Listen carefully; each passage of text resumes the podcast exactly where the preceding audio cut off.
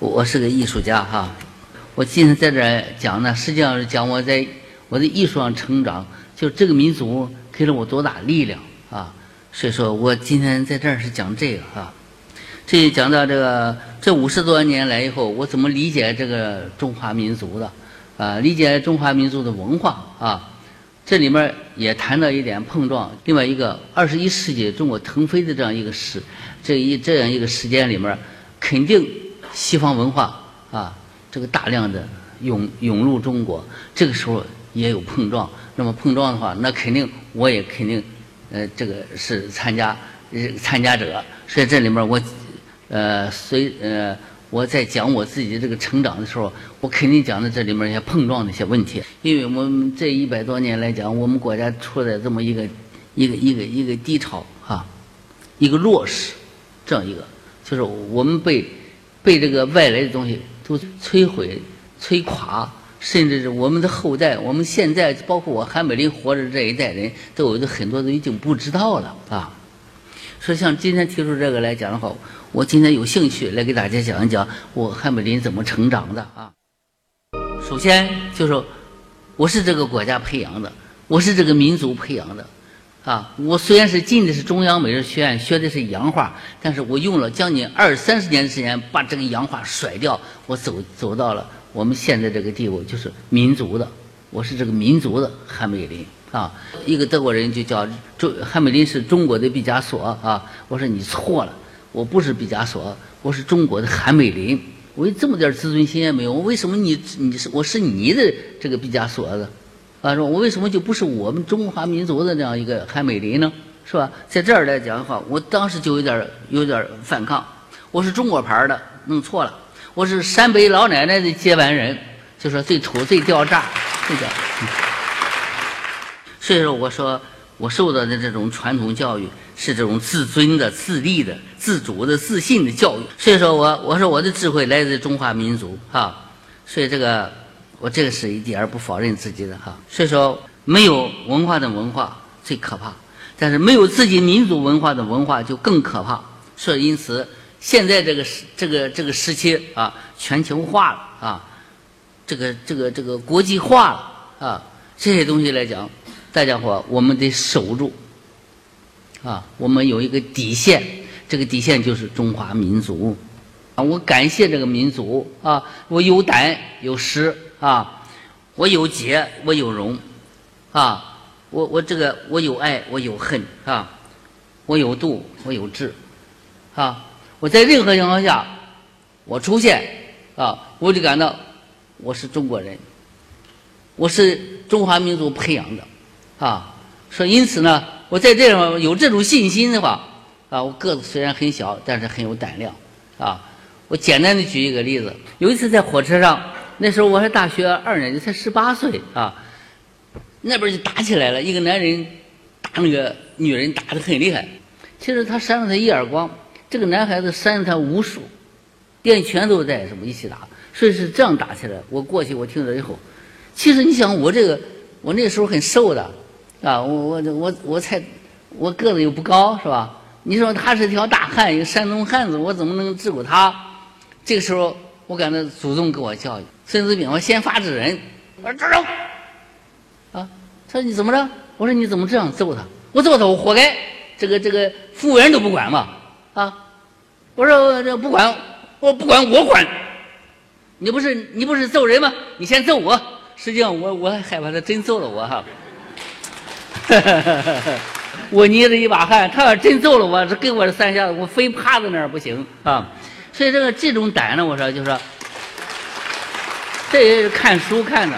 因为怎么着，我们小学的时候有个老师叫潘潘希季，啊，他经常给我们讲那些古古古古文化，经常讲那些包括呃什么嵇康啊啊，包括夏完淳呐啊，包括这个骆宾王啊，这少年得志的人啊，这个李贺了是吧？所以像这样的话，就这个胆量从哪儿来的？是不是？我说我感觉就从这个中华民族给我种下了这样一些基因。我认为老师给我的教育，这个都分不开的。啊，另外有容，我有大家要要要容啊，有容乃大，不是？我就讲到中华民族给了我多少力量，啊，给我长了多少志气，啊，给我撑了多少腰啊！二十一世纪，中国站起来了啊！一百五十年来，中国处于这种弱势，处于这种窘境啊！这冲开门户的今天，放眼世界，重新认识这个世界的同时，还要重新应该认识我们中国。我们现在应该回头来重新认识中国，因为这个世界从前封闭的情况下，我们不认识这个世界。现在世界打开了，我们看到世界了。因此呢，我认为不但应该系统的认识西方文化啊，同时还必须系统的认识我们中国，就是国学。在这在这里有一个选择、挑剔、批判和吸收的这么一个问题，是为了什么？为了前进啊，不是为了让他们把我们给同化了，把我们给取代了啊。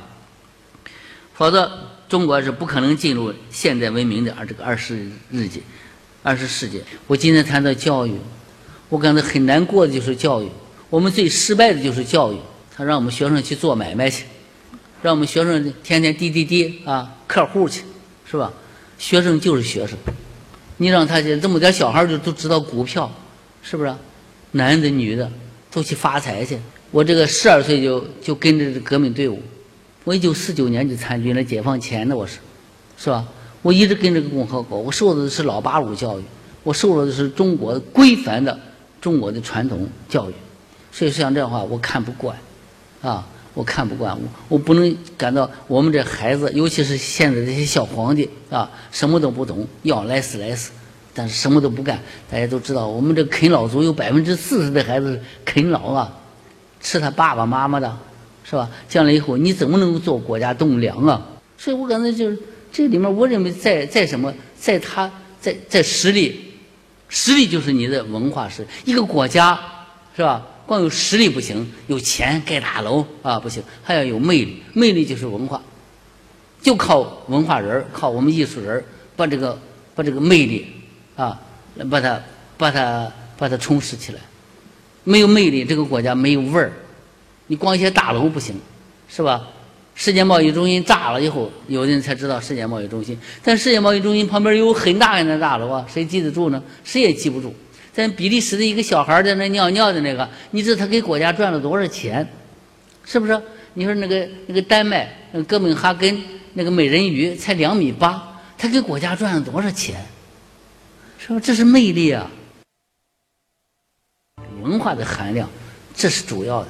就像教学一样，教育一样，你怎么组合四个院校、八个院校，你组合在一起，学生的含金量，就知识、知识这个知识的含金量，它的收获量，它不大的话，白组合，白费，白费了这么大力量，啊！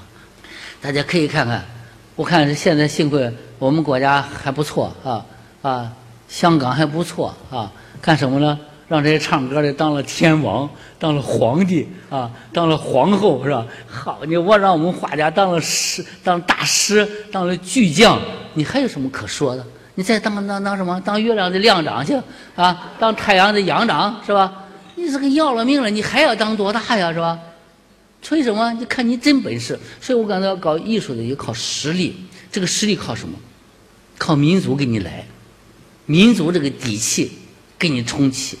啊，给你做后盾，当你的可靠后方，大家可以看看，啊，我们全国的建筑到处是绿玻璃、蓝绿玻璃，知明明知道是污染，还那么设计。建筑也是属于艺术哈，你看看我们的雕塑，到处是铁片子一拧，绳子一绕，到处不锈钢的钢球当头罩，多少不多少那个不锈钢球啊，那你就看你就看不腻嘛啊，在法国。我们中国两个中国小伙子，前面一个拉屎的，后面一个吃屎的，这是行为艺术，是吧？这不学了日本人？日本不是有个艺术家叫艺术家，拉了一滩屎，他就成了最红的艺术家了。那么这样的话，那大家都可以当艺术家了，还要做学问干什么呢？啊，所以说在这儿来讲的话，我我认为就是我们必须从这个啊这个拐弯的。弯路走回来，是没有文化，就会让人家海外归来的人给唬了。海外归来的，我认为这里面有两部分，一个是精英，的确为回来以后为这个做国家做贡献，致力于这个国家的富强啊。你比如说一些画家，徐悲鸿啦、刘海粟啦、林风眠了这些回来以后，都致力于中国画的创作，没有骂中国话的，没有骂中国笔墨的。我们现在该怎么走啊？啊，我们要不要中国给我们做后事？要不要中华民族啊这个的文化给我们做后盾呢？也可以看看唱歌的，唱歌的有民族的吗？都是这样的啊，都是这样的啊，都成这呵一甩怎么着？是不是哆哆嗦嗦，浑身挂的金的银的？我说是不是低着大褂的？我说这个真是要命了，这个民族可不是这么一个民族啊啊！所以像这样的话，我们呃要不要深思啊？所以我感觉这里面我们不提不行了，他到了该提的地步了，是不是？我韩美林不是个唱歌的，但是我会唱，是吧？我韩美林不是个跳舞的，但是我也我也会跳舞啊啊！我能跳啊，我也能唱，是吧？唱唱土的我也能唱，是吧？是为了我韩美林这个手头的这个画，为了我的美术，我要画出来要要内行，为什么呢？我认为我有必要在这儿提上一句：我们该改变，换个活法啊，换一个方法啊，换一个面目面孔。这个面孔就是中华民族的。我今天给大家唱一句哈，唱两句，大家看我学我我唱的妥不妥？羊肚子儿那个手劲儿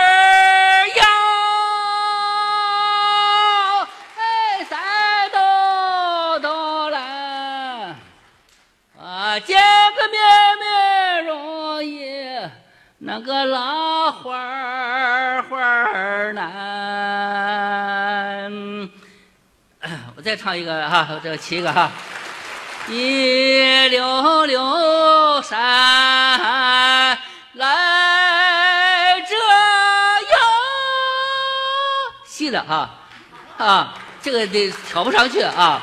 这个民歌呢，大家听有点像女的唱的。实际上都是男人唱，就用这小假嗓子啊，所以我感到就是像这种歌，他们根本就唱不上去。我哒哒哎，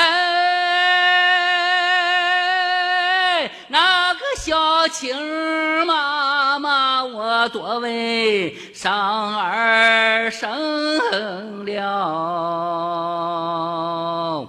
三天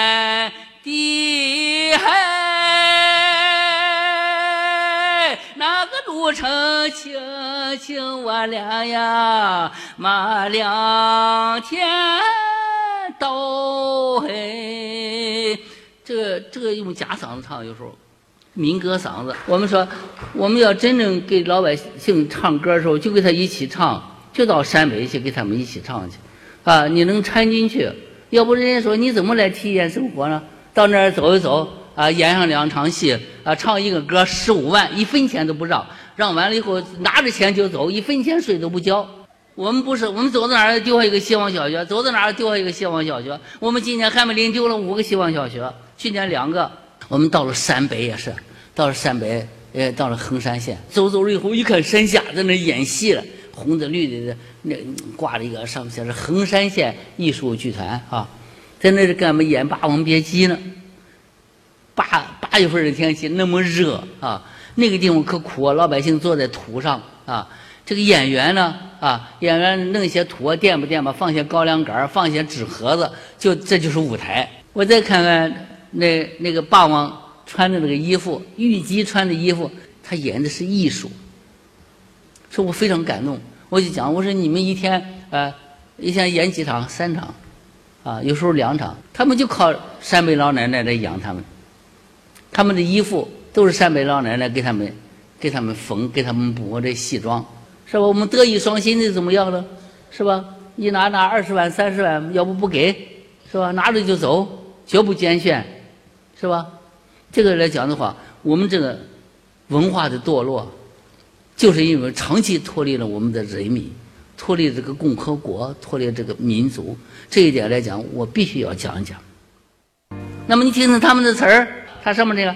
他不大大的小青马，我多给你喂上二升料，让你三天的路程啊，两天跑。为什么那有个青妹子呢？知道吧？他赶快让你，你三天，你赶快两天给我到啊，是吧？结果到那儿以后没看到，是吧？甭把鞭子一把鞭子一甩走吧，咱们回口里面去吧，回回去吧。啊，还有那个呃，扬州的手劲也是哈，呃，见面不容易，可是拉花难。可是一个在山上，一个在是一个沟里，说这个这这个拉不上花，你给我招招手也好嘛啊。结果好招着手，我们看到那个村了，看看不到人，这个泪蛋子掉在这个沙窝里去了。那这个词儿多好，是吧？哎，就是赶走西口呀，走着走着西口想起来他那个什么了，想到什么程度？想到我喝油都不长肉了。你说这词儿多好？我们这个那里面有这种词儿吗？啊，我们现在的歌星有这种这种这种那个那个触触动人心的这种词儿吗？那听了以后你都掉眼泪啊啊！你比如说他那个九里里的山疙瘩，十里里的沟啊。一座座的水库啊，像一洼一洼的油你看他对水珍贵，因为那个地方挖二百米的水，是那个井都挖不了一滴水。所以他说，一座座的水库像一洼洼的油那个羊小羊羔哈，羊羔羔叼着野花在大坝上斗啊，在往上玩这个绿坝绣上了白绣球，你看白绣球就是羊嘛，也有绿颜色啊，也有也有这个白的颜色哈。也有油，所以我感觉我们这么一个幽默的一个民族，地区广大，风格不一样，怎么就没有源泉呢？这个源泉怎么就没有呢？你看看中国这么大的地方，到了蒙古，是吧？蒙古辽阔的草原，啊，都是那种辽阔的田野里，它是宋，你看，它这种情是宋情，是吧？这个这个这个山北他不是，是吧？他娶不上媳妇儿，他天天在外面走西口去啊。他现在也是，这个很苦的，然后，挖几百米深也见不得一滴水，很苦，是吧？他娶不上媳妇儿，他有时候在那有点哭调，是吧？有点哭调，有点想望，有点闹不到，但是他他又挺幽默，所以他这些词儿又挺好的。所以他这又是一个，他这都是黄土，黄土上面有这种平的。所以他唱起来以后，他可以唱得很高，所以那种原生态的在那儿很适合。那么云南大家都知道，云南这个山到那个山下去以后走，虽然你看到它这么近，得走一天才能到那边去。所以说他唱歌这个回音又不行，所以他那个歌又不是跟陕北的不一样啊。一溜溜山来着哟，陕北的啊。这个这个这个这个云南的不是，哒哒哒哒哒哒都是这个。为什么他他唱了以后这回音呢乱套了？他必须这种短诵，啊！太阳出来满山野，海姐妹们，快上那山嘛，看一那干嘛？什么都不要。大路上来往不断，要啊，都是这这么这么一点点的哈。你到了傣族，大家知道，傣族都没有没有战争，啊，那时候孔雀飞过来，什么鸟飞过来啊。这这他那个舞蹈就当里当当里都是这个味儿的啊，都是这味儿的。他一个地区一个一个特点。你说我们下去以后，我们得搜集多少多少东西，是不是？你再欣赏一些外国的，你再一对比，外国的拿来借鉴啊。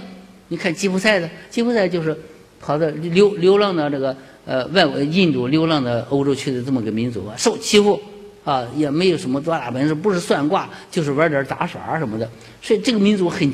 强悍，是吧？你你你要说他怎么着，上去就一刀，就这种。所以他那个舞蹈，嘎铃嘎铃嘎铃嘎，这儿坠子也哆嗦，肉也哆嗦，那就是那种舞蹈。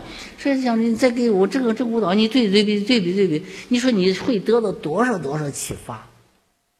我们很可悲的就是，我们一些文化人不知道他是搞文化的，是吧？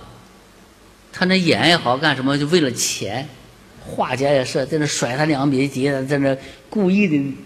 皱着个眉头，想这个世界都有他什么苦难，他来担呀？这些家伙真是有苦难话，扭头就跑，不会啊！留着大胡子，这儿胸上露着胸毛，然后弄一些珠子这一串啊！女孩穿一一身像渔网一样，怎么这样就代表你是艺术家了？我们唱歌也是，八个学舌的那种唱，没有他自己的风格，你也不知道是谁唱的。我们画画也是，你把这个名字捂起来。你就不知道谁画的，一千篇一律的山水，千篇一律的珠子，要批珠子还还也也得有一个画家样子吧。我们那电影也是，演着演着那哭，嗯，就就老是这么扒拉嘴，那站的时候光站这儿，这儿没有眼泪啊。你看那个二泉音乐是吧？那个二泉音乐，你听了后简直就像拉你的心一样，是吧你怎么难过，你怎么可以往那边想去？你怎么苦难，你怎么怎么潦倒，你都可以想去，都在那个曲子里面，是不是？你看我们那江河水，是吧？那个女的在那儿哭，哭她丈夫，就出来感情了啊，就出来人物了，就出来形象了，是不是？我们这个呢，我们一些词儿，当当滴当当当当滴当当当当当当这这这是搞了满五千年文化，这个词儿这个曲子它两个合不在一起啊，貌合神离呀，是吧？他不是为他创作的，这个曲子根本就不是他，是吧？可是你看我们那时候。你看，我们我们曾经从解放区一来，一来的那些歌曲，到现在看，你一听就是那么回事儿。啊，你看这一九四几年做的那白毛女是吧？向前走，不回头，我有冤呐，我有仇。你看他这这就是控诉啊，是吧？控诉你爱眼泪。你想不到眼泪去，我说我们洪湖赤卫队呢后面那一句哈，愿天下的劳苦人民都解放。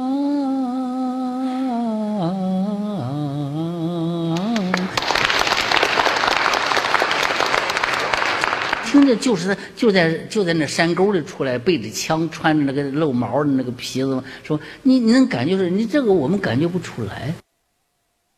公安局一弄就抽烟干办不下案子去要就就抽烟那那犯人是一一要坦白了就要开烟是吧？你这个要了命了，简直是，你没有生活呀，是吧？你没有生活，你怎么做艺术家？你怎么能能够提高我们的人民他的艺术水平？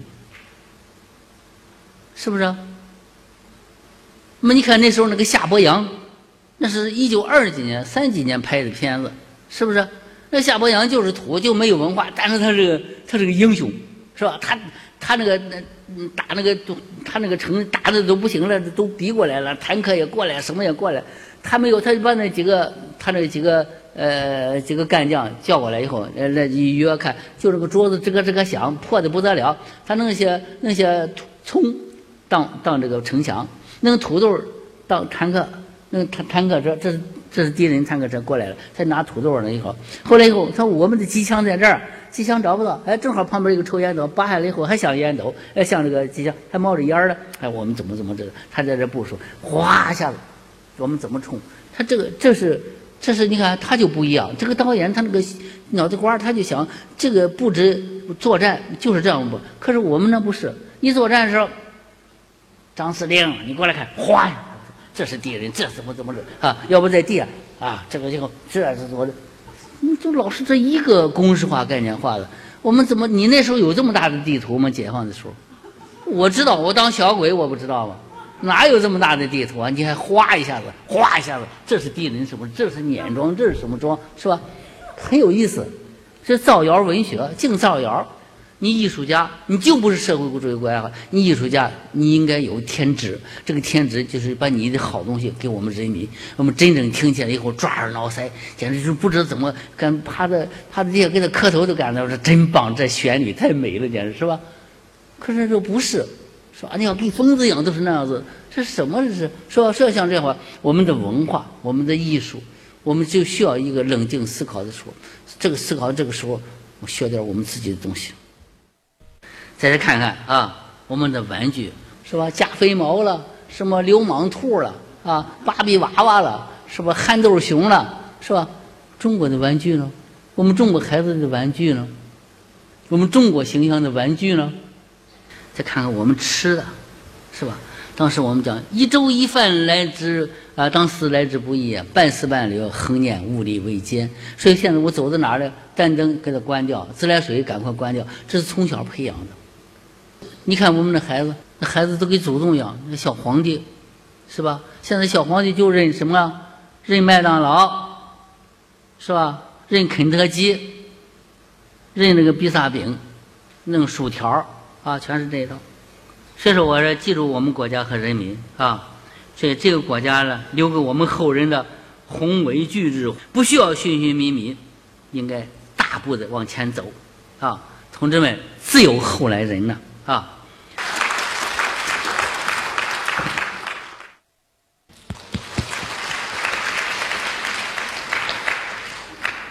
你好，韩教授，啊，你是主持啊，设置那个奥运浮华的啊其中之一吧？我知道，啊，你们设置那个浮华呢，就非常受我们的欢迎，也挺可爱。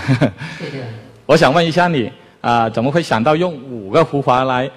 啊突破以往都是一个那个吉祥物？当时想到的时候是金木水火土，这是一个非常和谐的因素，这个互相相辅相成的，正好给这个和谐社会呢，它吻合了，所以用了五个是这样的。谢谢你。谢谢。呃，其实真的，因为韩美林先生、韩老师对民间文化的这种热爱，我还是第一次听您唱《信天游》，但是我真的真的没有想到唱的这么好。我觉得真是这种热爱才能够产生一种很旺盛的、强大的这种创造力。那么我们下面呢，就给场上的朋友一些提问的机会。我想问韩老师是，你是怎样看待中医以及在国外经营中医的这些商人？谢谢。我认为中医。它有它，虽然是神秘的那一方面，但是它也有从实践来讲的话，能证明它有这个东西，它能够治的这个东西，那你你也否定不了。你比如说经略，经略这个东西来讲的话，来讲的话，它它从科学来，从各方面来讲的话，它跟这个经略都不是一回事儿的。但是你恰恰这个地方的确是够你呛的。那么像这个经略来讲的话，我认为你就不能否定它，它的确是存在，它客观存在。所以说，中医你想说否定它还是不容易的。好，还有哪位朋友？我想问一下，你对我们的岭南文化有什么看法？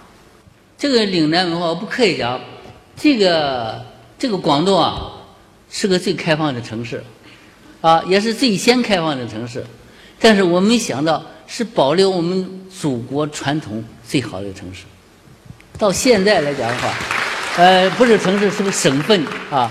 什么？我没想到我们一些中国的传统的一些一些传统节目、传统习惯、传统文化，而是包括研究啊。你说金文，金文，咱们大家出现一个龙庚老师，知道吧？龙庚专门金文编就是他编的。我那个时候文化大革命，我冒着这么大危险，我来给他磕头。他瘦瘦的老头拄着个棍儿。我从这里看看。研究这个文化，没想到是广州最开放的人研究最古老的文化，所以在这来讲，我对岭南文化绝对、绝对非常抱着很尊重、尊敬这样一个态度，到现在为止。嗯，其实刚才韩老师这个观察也也说明一个问题：可能文化只有在开放和碰撞当中，才能体现出自己文化的这种强大。对，啊，好，还有哪位朋友有问题？举手，那位先生，好。结合我自己的经历的话，我在外面旅游的时候，看到一些很穷的小地方，它的一些呃呃政府或者是什么机构的建筑却是罗马式的，很漂亮，像白宫。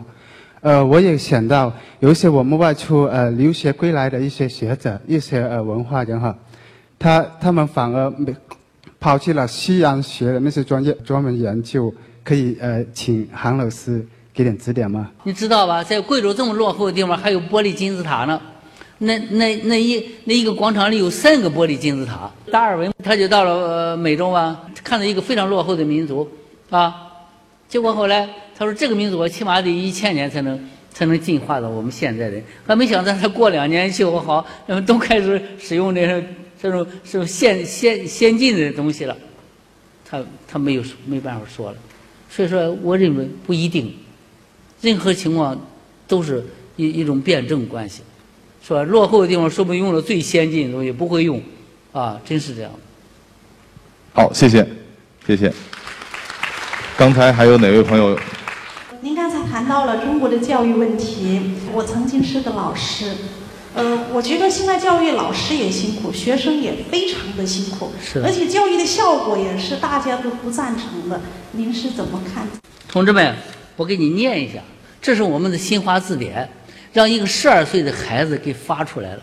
挖出来以后，结果现在修改，还是不写它跟人类怎么个一个和谐关系。这个是你听我说，虎老虎啊，皮毛可以制成毯子和椅垫儿，肉可以吃，啊，骨血和内脏都可以入药。你听听啊。下面熊，熊熊的脚掌脂肪多，没味儿，还是吃，你听到吧？是极珍贵的食品，还是吃啊？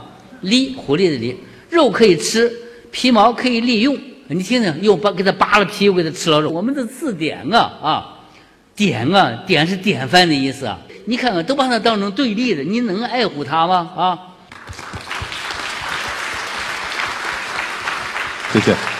好，我们最后一个问题吧。如果从哲学角度上来讲，呃，包括呃我们中国的那个孔子和释迦牟呃和那个印度的释迦牟尼，还有呃亚里士多德，他们基本上生活在同一时期，那么就涵盖了涵盖了中西整个哲学的发展。到现今为止，哲学基本上还在这个角在这个层面上呃没有一个太大的发展。那您觉得是呃有创新吗？就是即使想创新，能够创新吗？这个我完全可以给你回答。